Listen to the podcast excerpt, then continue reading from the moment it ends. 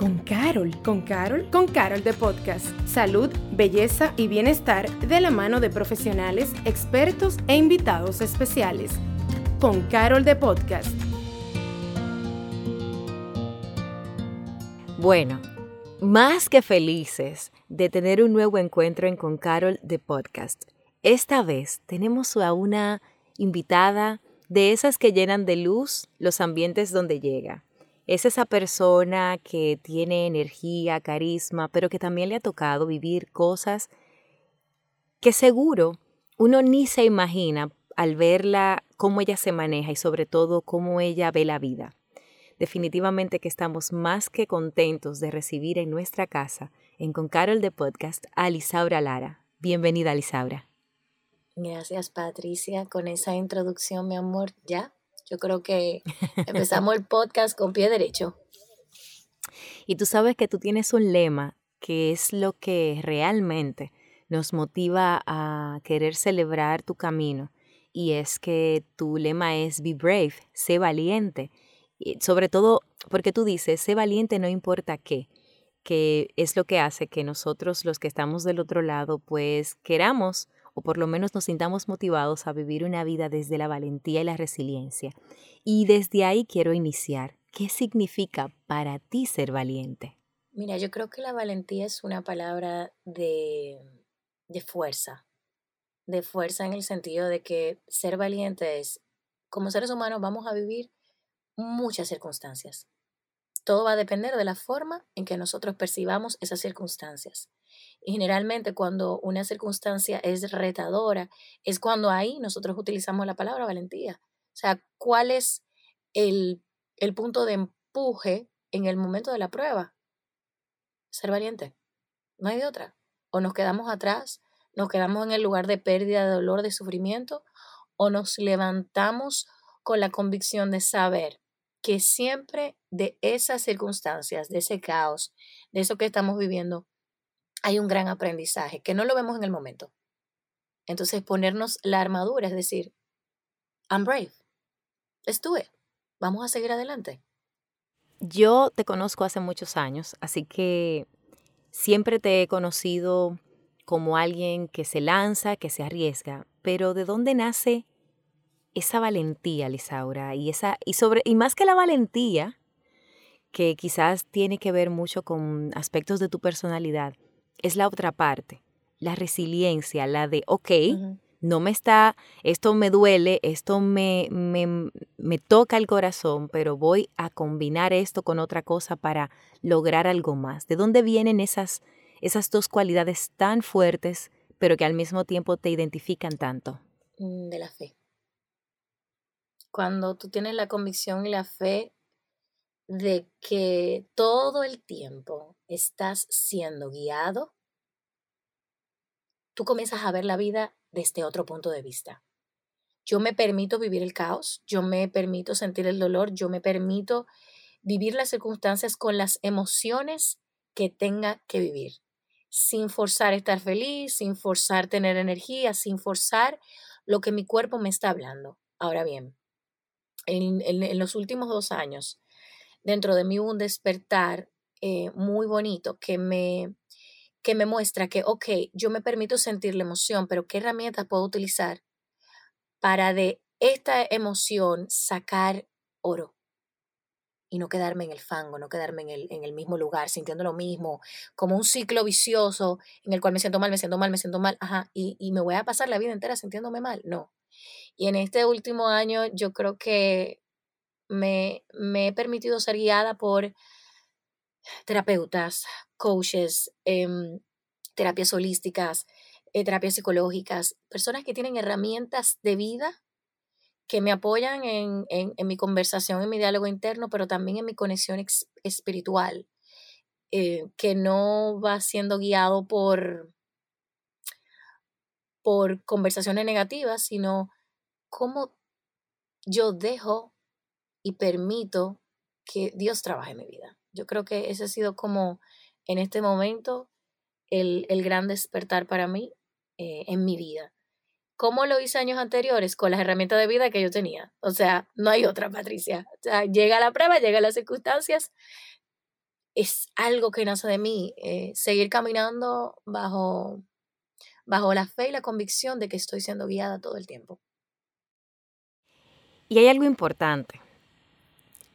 Hace unos años, tú dejaste un trabajo que vamos a decir todo el mundo consideraba que era el trabajo ideal porque era divertido, tenías acceso a un estilo de vida donde tú estabas rodeada de lo que nosotros podríamos llamar celebrities, etc. Y sin embargo, tú dejaste eso para irte a buscar tus sueños. Y más allá del resultado que pudo tener eso desde la perspectiva de si lograste lo que fuiste a buscar o no, es haber dado ese salto de fe. No sé si quisieras compartir un poco sobre esa experiencia. Yo te, tú, tú, tú, sabes, Patricia, yo tengo una niña interior que está despierta 24/7. Es una niña que hay que en muchos momentos agarrar la mano y decirle, mi amor, espera tu momento. Eh, necesitamos tener prioridades en la vida, no podemos hacer todo al mismo tiempo.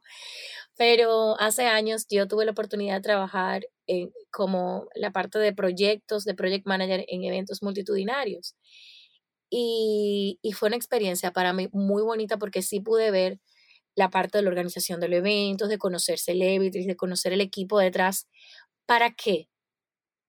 Para mostrarme el nivel de energía que sucede cuando hay un concierto. Eso, esa, esa energía que hay la gente, los artistas, ese fin que logramos, que es un objetivo, lograr un evento y hacer feliz a las personas dentro de esa experiencia, me, me llevó a cumplir un ciclo donde yo entendí y dentro de mí dije, tú sabes que yo siento que yo necesito dar un, salto de fe, de estar en backstage a estar en front stage, a subirme a la tarima y decir, o sea, yo quiero ser el artista que está arriba de la tarima, ya entendí cómo funciona detrás.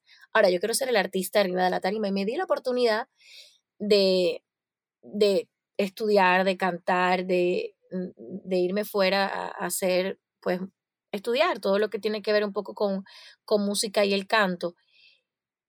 Y no sucedió porque yo creo mucho en la intuición y la convicción. Tú haces lo que tengas que hacer independientemente de lo que el otro pueda pensar, tú lo haces.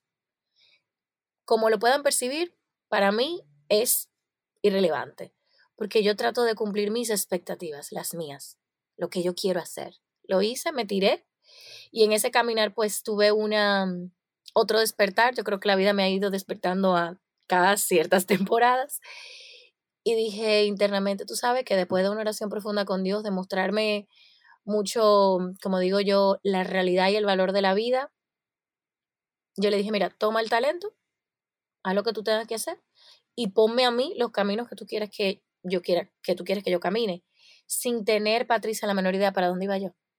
Porque yo no sabía si yo quería eh, estudiar publicidad, y hacer, o yo no tenía idea de nada de eso. Pero cuando abrí así mi, mi, mi, mi espectro de decir, ok, ¿qué tú quieres que yo haga? Y comenzaron a aparecer oportunidades, trabajo, yo me dejé guiar mucho. Comenzaron a aparecer oportunidades, nace Ideas Bailí, comienzo a trabajar en agencia. Yo dije, mira, estoy siendo guiada para donde tú me digas, yo cojo. Y es un sentimiento de gratitud que me acompañó en ese momento y yo creo que el día de hoy ha sido parte de, de, de quién soy.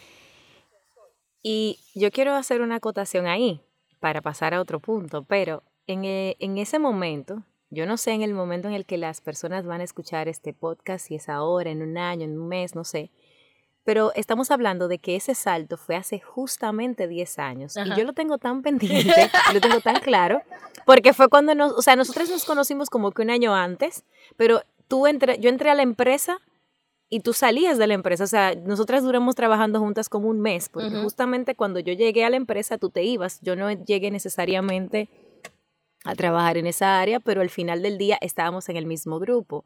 Y yo recuerdo que cuando uno te preguntaba, Lisaura, ok, vas a dejar de trabajar aquí, ¿y qué vas a hacer? No, yo voy a cantar.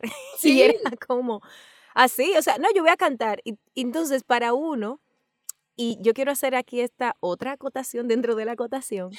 Para uno que está acostumbrado, porque ya ahora, sí, eh, desde mi punto de vista, yo soy mucho todo lo demás, abundancia, y estamos como en un nivel donde ya comulgamos la en el mismo camino. Pero en ese momento tú estabas apostando por tus sueños, yo estaba en un momento de, de, seguridad, por favor, dinero, trabajo, no sé qué. Entonces, yo recuerdo que tú a mí me lo dijiste, pero a todo el mundo que te lo preguntaba, tú se lo decías, no, yo voy a cantar. Y entonces uno se quedaba mirándote como a cantar. Pero ¿cómo cantar? Sí, yo voy para Los Ángeles, para no sé dónde, voy a hacer no sé qué cosa, yo voy a cantar. O sea, ni siquiera era que tú tampoco le decías a uno aquello con, como con anestesia de, bueno, yo tengo un proyecto. No, no, no, era así como a cantar. Y si uno no, no estaba como listo para la respuesta, tú sí estabas lista como para responderle a uno lo que fuera, que uno te fuera a decir en pos de no lo hagas. Ajá. Porque todo el mundo estaba también alrededor allá, como muy de, no porque fulana, no porque no sé qué. Yo se lo he dicho a ella, o sea, era como, como parte de. Sí. Y aunque, y después, que también vamos a hablar de ideas bailí y cómo la vida otra vez como que te encausa sí. por esos fines. Em, yo recuerdo eso, como con mucha, con mucha presencia, el momento en el que uno te preguntaba eso y que tú no tenías ningún miramiento, porque normalmente a uno le avergüenzan sus sueños, ese es el punto del comentario, que a veces uno siente deseo de hacer algo, pero uno no quiere que la gente lo sepa, no tanto por aquello de la energía, aunque eso influye, sino más bien porque uno teme que el otro se vaya a burlar, pero tú no, mi amor, tú decías a cantar con aquel orgullo y aquella cosa. Patricia, es que mira, para yo tomar esa decisión a mí me tomó muchos años es lo que tú dices, dejar un salario, dejar un, una posición a esa edad que tenía yo, que era una, una, posición, o sea, yo era una niña, yo tenía 22, 23 años cuando yo trabajando, menos, 20, 21, 22, 23. Y decir, no, o sea, es ahora o nunca, porque yo decía, si yo no lo hago ahora, ¿cuándo lo voy a hacer? Pero fue un salto de y aparte de que tu personalidad, tu personalidad es de que tú tú eres así, o sea, como que voy y, por aquí voy. Y ahí ahora quiero darle un giro un poco a la conversación porque hay una persona en tu vida que definitivamente no podemos dejar de mencionar. Estamos en un mes muy importante, en un mes que todos los meses son importantes, pero regularmente este mes nos permite tocar ese momento y esa persona que está o pasando por una situación o que tiene un familiar que pasa por una situación. Quisiera que habláramos acerca de tu mamá y su historia. Bueno, esa es la historia. Eh, mi mamá es una mujer, para mí es, porque yo creo mucho en que el, cuerpo muere, pero el alma se transforma, vuelve al mismo lugar de donde venimos. Mi mamá em, duró con nosotros muchos años. Eh, yo creo que mi madre me vio cumplir muchos sueños, acompañarme en esos caminos de duda, inseguridad. Ella, ella era mi cheerleader, porque al final, así como tú decías, Patricia, ¿qué tú vas a hacer cantar? O sea, mi mamá me apoyaba, pero con ese miedo enorme, que lo disimulaba súper bien, pero ella tenía ese miedo de que yo no cumpliera mis sueños o que fuera defraudada por, por lo que yo quisiera lograr en mi vida o no cumpliera. Y ella fue como ese, e, ese acompañamiento en esos procesos y fue, eh, como yo, digo yo, the tip of the iceberg que me impulsó a la transformación con su partida. Mi mamá duró 17 años luchando contra cáncer de mama, eh, siendo muy precavida, o sea, su primer diagnóstico fue, no fue porque ella fue mágicamente y tenía un dolor, no, mi mamá iba eh, consistentemente hacerse sus análisis. Eh, a ella le tocaba anualmente después del primer diagnóstico hacerse todos los estudios y ella siempre fue como esa paciente bien aplicadita que cumplía con, con, con sus procesos para eh, seguir siendo resiliente contra el cáncer de mama. Pero con el tiempo, yo digo que duró 17 años justamente por esa prevención. Pero a su partida, fue, ella fue como, como, ok, muere y tu fuente de amor inmenso como es una madre, en mi caso una madre excepcional, tú comienzas a preguntarte cosas, tú comienzas a cuestionarte cosas. Y, ahí de verdad, Patricia, fue que empezó mi viaje eh, espiritual de transformación, de cambio, sabiendo que la vida es un ratico. Lo que tú haces con ella es hoy. Y ella ha sido como ese ángel que me sigue acompañando en cada momento. volvemos al punto, o sea, cuando se da esa transformación, ¿cuánto tiempo ya tiene tu madre que ya no está en este plano? Tú sabes que yo tengo como, como un lapso, yo creo que fue 2017 o 2018. ya, ya, llego, déjame ver, 19, 20, 21. No, fue en el 2017. Sí, yo creo que. Ok. Sí, fue en el 2017. Hago la pregunta porque justamente para esas fechas, eh, un poquito antes, tú lanzaste Ideas Bailí. Eh, no, Ideas Bailí nace en el 2014. 2013, noviembre de 2013, en... Ah, exacto, yo sabía que había sido antes de la, del, había sido antes del fallecimiento de tu mamá. Eso, eso sí yo lo tenía Sí, lo que pasa es que en el momento que nace Ideas Bailí, eh, mi madre se hace una, una punción en el esternón para identificar. Eso es. Eh, si tenía el cáncer, porque si, si había vuelto el cáncer porque le había salido en el hueso. Y Ideas Bailí nace en el 2013. Yo comienzo con todo el contenido súper chulo y súper wow, qué chulo. Y en el 2014, que cuando yo hago el relanzamiento de Ideas Bailí para mi página web, que no tenía página web en ese momento, es que a mi madre le sucede eso de la punción y fue una mala praxis médica. Eso es. Y eso provocó que mi madre cayera en cuidados intensivos, se le llenara el pulmón de, de, de, sangre, o sea, fue un momento bien retador. Yo digo, a los doctores, después que pasó todo el proceso, relajaban le, dijeron, no, pero usted entregó la cédula allá en el cielo. Le dijeron, no, todavía, espérese, le falta un momento, devuélvase. Porque sí, fue muy, muy, muy, muy retador, fue muy retador. Mi mamá, te digo, mi mamá ha sido mi maestra. Sí, eso es la maestra. Sí, por eso lo decía, porque yo recordaba como que en fechas muy puntuales pasaron cosas y estaba el caso de Ideas Bailey en lanzamiento y algo que pasó con tu mamá y luego que entonces fue más de, fue como más adelante que entonces vino ya eh, la otra parte. Entonces, sí. eh, ¿cómo tú dirías desde la perspectiva de una hija, ya no desde la perspectiva de tu mamá y lo que te dejó, sino Lisaura, proyectos, mujer joven, eh, con toda una vida por delante, recién casada, todo este tema que acompaña a una persona con ímpetu como tú y con deseos de, de dejar su huella y que de repente tiene que ver esto desde esta otra perspectiva, donde ya no, en un momento determinado tienes que dejar de estar pendiente de tener el foco arriba de ti para poner el foco hacia esa persona que es tan importante para ti. Cuéntanos un poco de esa parte de la historia. Mira, fue, fue muy fuerte, Patricia, emocionalmente. Y, mirando hacia atrás, eh, yo veo oportunidades de, de, acompañamiento de terapia. Porque cuando tú estás viviendo con una persona que tiene cáncer, el duelo no solamente lo vive eh, la familia, lo vive también esa persona que está sufriendo en silencio su, su proceso, sus miedos, el dolor, la fatiga, le cambia completamente a la familia su modus vivendi. Eh, ya hay un foco de atención que es esa persona que necesita apoyo, eh, cuidado, eh, acompañamiento durante ese proceso y la familia que está afuera está viviendo un duelo, con miedo, con temor, eh, sin saber el desenlace real. ¿Qué te dijeron a ti en ese momento que tú dices, esto no necesariamente tu mamá, sino quizás un guía religioso, quizás un, una persona cercana? ¿Qué te dijeron en ese momento que tú dijiste, wow, me agarré de aquí? Esto que me dijeron fue lo que me, lo que me funcionó quizás para yo mantenerme en pie, si es que existió esa figura? Yo creo que, mm, que fueron muchas personas. Fueron muchas personas que estuvieron ahí, que estuvieron acompañando a través de oración, a través de presencia, a través de, de conversaciones, amigas. Eh, fueron muchas personas que estuvieron ahí que fueron fuente de apoyo, pero al final em, lo, que me lo que me sirvió a mí para sobrellevar el momento fue esa,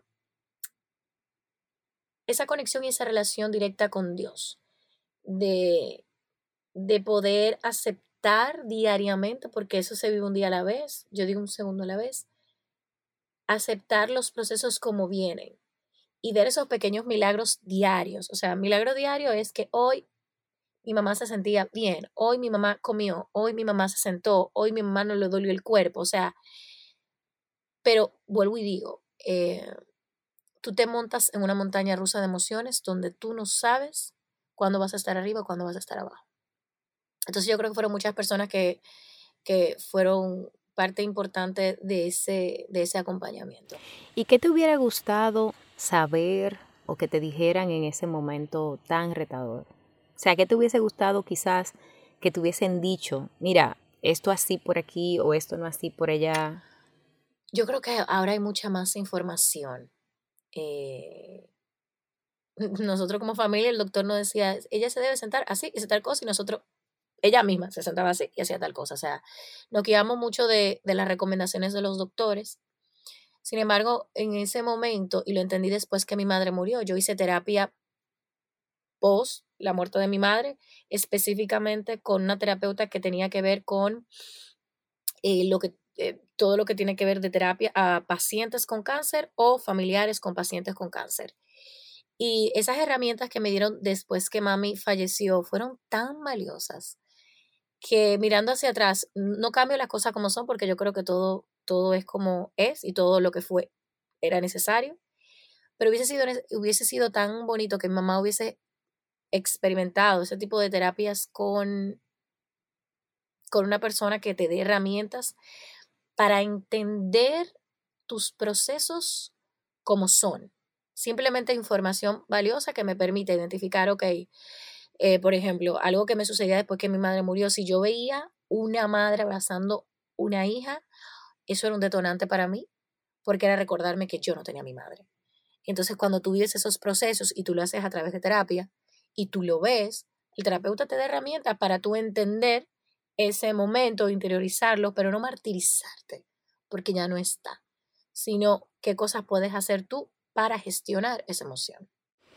Y si tú tuvieras que decirle a alguien que está pasando por ese momento, es decir, imagínate a esa hija que hoy tiene, no sé, 25, 26 años, está trabajando, está siendo productiva, logrando sus sueños y de repente su madre, su padre, su persona más con la que más se identifica en la casa es está pasando por esta situación, ¿qué le dirías? Que no camine sola. Que no camine sola porque es mucho eh, y, es, es mucho con demasiado. En el momento en que yo estaba, puedo decir, uno de los momentos más importantes de mi carrera, donde yo trabajaba muchísimo, yo también tenía que cuidar a mi mamá. Y emocionalmente es una carga muy, muy grande. Físicamente es una carga muy, muy grande. Y espiritualmente muy, muy grande. Entonces, luchar o como caminar con, con esa carga sin alguien de la mano que te apoye en esos momentos donde, óyeme, hoy necesito llorar. Hoy me siento burnout, me siento muy abrumada, no sé cómo gestionarlo. Mi mamá, porque lo que tú piensas es, mi mamá se está muriendo, eh, este proyecto no lo puedo entregar. Tengo tantas cosas que la salud mental y la salud espiritual son como esa especie de, de alfombra que te permite esa salud mental mientras estás viviendo algo tan retador como es tu ver eh, y vivir a una persona que está padeciendo cáncer. Y, yo me cuestionaba muchas cosas, Patricia. Yo me cuestionaba, estoy haciendo lo correcto trabajando mucho, estoy haciendo lo correcto o, no estoy en los momentos importantes. O sea, a mí, por ejemplo, me pasaba que yo no quería ver a mi mamá. Y yo gestioné toda la emoción para no verla sufrir, em, trabajando, trabajando, trabajando. Pero al final del día terminaba viéndola y terminaba burnout. O sea, yo sentía que todo lo que estaba construyendo de mi negocio me sabía a nada. Porque emocionalmente estaba muy triste, muy drenada, muy cargada. Y lo que tú haces es como un mecanismo de defensa. Te ocupas de otra cosa para no gestionar la emoción. Entonces yo digo, acompáñate de un terapeuta, de, de, de, un sistema que te apoye en esos momentos tan retadores. En un lanzamiento que tú hiciste de otra vez, cuando hiciste un relanzamiento, más que un lanzamiento, de tu proyecto Ideas Bailí, me parece que eso ya sería 2018, 2019, o sea, fue más para acá. Em, y tú te referías, de hecho tú hiciste un lanzamiento donde a los que estábamos allí nos entregaste eh, detallitos con el rayo, como, lightning, y, mm, y, que decía la palabra brave, be brave, eh, más bien es la frase. Y recuerdo, no recuerdo exactamente las palabras, pero sé que tú te referiste a la valentía y quiero regresar a ese punto inicial de nuestra conversación y lo vinculaste a la valentía de tu mamá. Entonces quisiera que rescatáramos eso, porque para mí fue muy valioso escucharte con ese testimonio de valentía, pero ya no solo por ti, sino por la valentía de tu mamá y cómo tú, que es verdaderamente el enfoque, lo transformaste en inspiración para las demás personas. Mira, eh, algo que yo aprendí de, por, eso dijo mi mamá fue una gran maestra para mí, fue, o sea, imagínate una persona que le, le estén dando quimioterapia riéndose o haciendo, como decimos nosotros dominicanos, coro con la doctora, con la enfermera, y cuando mi mamá llegaba, todo el mundo quería estar alrededor de ella porque su energía era tan bonita. Y yo decía, wow, ¿cómo tú, que no has podido comer, que te sientes fatal, te mantienes con ese sentido de, esta es la pelea que tengo que echar, me la voy a echar. Y mi mamá decía mucho, si yo tengo que vivir esto que estoy viviendo, para que mi familia crea que hay un Dios, entonces yo lo recibo. O sea, ese, ese, ese statement para mí fue, se murió y la verdad que a mí me tomó mucho tiempo recuperar mi fe espiritual, eh, porque asimismo cuando se va esa conexión de madre-hija, tú pierdes un poco el sentido del, del, de tu propósito. En mi caso, que era cuidar a mi mamá, estar pendiente de ella, yo sentí que mi propósito se había desenfocado. Pero en el camino, esa valentía, yo eh, tengo un chat de WhatsApp que fue lo que me quedó de mi, de, de mi madre conversando. Y cada vez que ella me escribía, ella siempre me decía, mi niña querida. Y como que eso se me quedó como ahí en el inconsciente por mucho tiempo.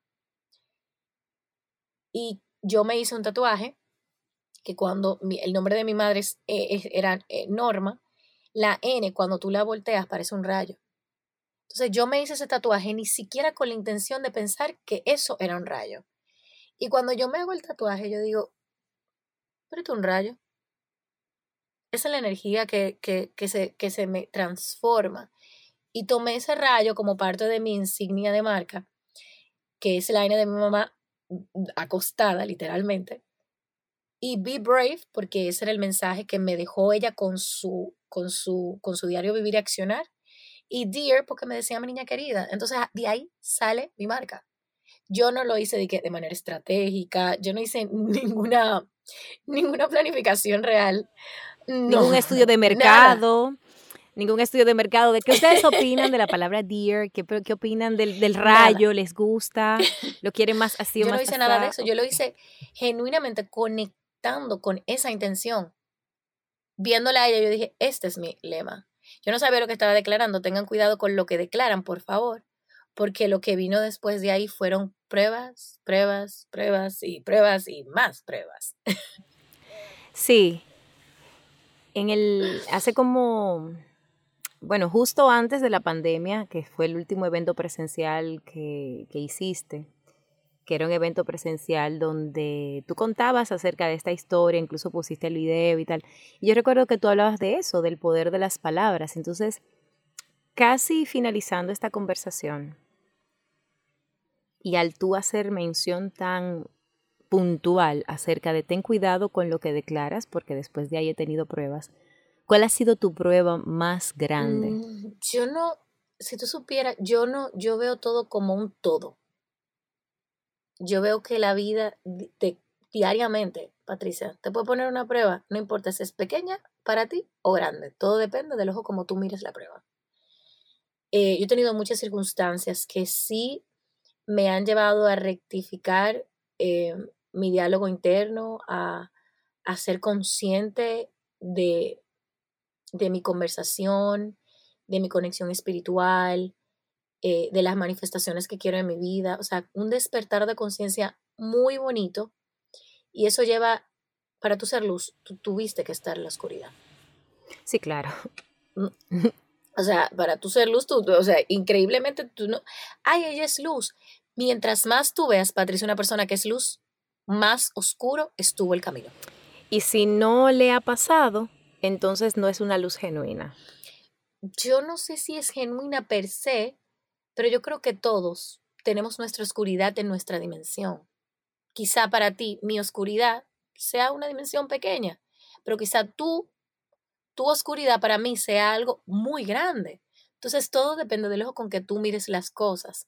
Yo en estos últimos años, yo he tomado muchas decisiones por mí y para mí, sabiendo que, que hay algo extraordinario esperándome ahora, porque el mañana es una ilusión. Entonces yo pienso que hoy, para mí, este momento es extraordinario, per se. Entonces comenzar a cambiar mi conversación y estar siempre en la sintonía de agradecimiento, de si estoy en este caos, ja, adivina qué, viene algo, viene luz, viene algo positivo, porque siempre que llega algo, si tú no aprendes, mi amor, Dios te, o el Dios, como digo yo, Dios el universo te va a poner diferentes circunstancias, diferentes maneras, que siempre te va a mostrar lo mismo. No es el otro, eres tú.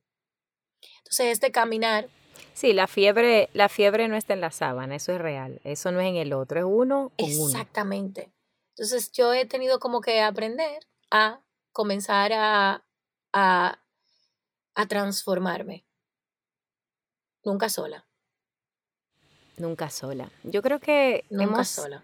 hemos abarcado muchos temas, hay muchas cosas que hablar de ti porque el tema es que yo llevo ventaja, yo te conozco y entonces sé muchas cosas. Entonces como que es como que me dijeron, vamos a entrevistar a Lisa Abreu. Claro, por supuesto, yo imagínate, porque imagínate. Pero quiero que lo dejemos con esas palabras poderosas de estoy aquí para ser transformada, pero nunca sola, porque yo creo, yo creo que hay dos aprendizajes ultra, hiper, mega poderosos en esas cortitas palabras, por algo que, que nos pasa mucho. Tenemos mucho miedo del cambio y al mismo tiempo queremos vivir nuestros procesos solos. Entonces, qué bonito, Lisaura, que tú te has dado el permiso de ser transformada para transformar y que a la misma vez te has dejado acompañar, lo cual te permite entonces poder acompañar a los demás. Muchas gracias, Lisaura, por tomarte tu tiempo, por estar con nosotros, por compartir tu historia, que para mí de verdad da para una segunda parte. Yo voy a hablar con producción para que hagamos una segunda parte porque hay muchos cuentos que quedaron, que como yo los sé, los quiero contar, quiero contarlos, entonces voy a tener que hacer esa negociación interna. Pero mil, mil gracias, Lisaura, por, por inspirar. El que no te ha visto en acción no se imagina la energía vibracional, si esa palabra existe, que tú, que tú manifiestas. Em, y yo recuerdo que en ese evento, porque esto es importante, ok, nos conocemos y hemos tenido una relación muy bonita a lo largo de los años. No necesariamente estamos juntas todo el tiempo, nada de eso, pero existe una muy buena dinámica. Sin embargo, eso no ha impedido que nos hayamos apoyado o que en su momento yo haya recibido inspiración de ti. Todo lo contrario, precisamente porque, porque he visto cosas, digo, wow, tal cosa o tal otra. Y en ese evento que hiciste eh, antes de la pandemia, yo recuerdo que tú hablaste mucho de, ciertos términos que luego moldearon y yo te escribí y te dije, cambié el nombre de mi año por este, porque a partir de hoy así es como yo me veo y era por lo de conquista. Em, entonces yo creo en eso, yo creo que tú le estás regalando al mundo la oportunidad y tú lo dijiste ese día, dijiste, yo estoy aquí para inspirar al mundo, no a una persona, no a dos, sino al mundo. Y con eso te dejo, que este episodio sirva de inspiración para todas aquellas personas que tanto estén viviendo un momento retador como aquellas que están acompañando a otras que están viviendo un momento retador y por ende lo están viviendo desde una, desde una perspectiva compleja porque no son, pero tienen que acompañar de una manera solidaria, amorosa y genuina. Así que mil gracias por tu tiempo, gracias por estar en nuestra casa. Esta es tu casa y para las que sean. Gracias a ustedes. Gracias, Patricia. Ya, ya con, con eso me quedo. Hiciste el día ya. Gracias a ti y a ustedes. Tenemos mucho más que traer en estos próximos episodios. Atentos porque tenemos, estamos felices de seguir recibiendo contenido de valor para compartirte. Nos escuchamos en un próximo episodio de Con Carol de Podcast. Gracias por acompañarnos a Con Carol de Podcast. Nos escuchamos en un próximo episodio.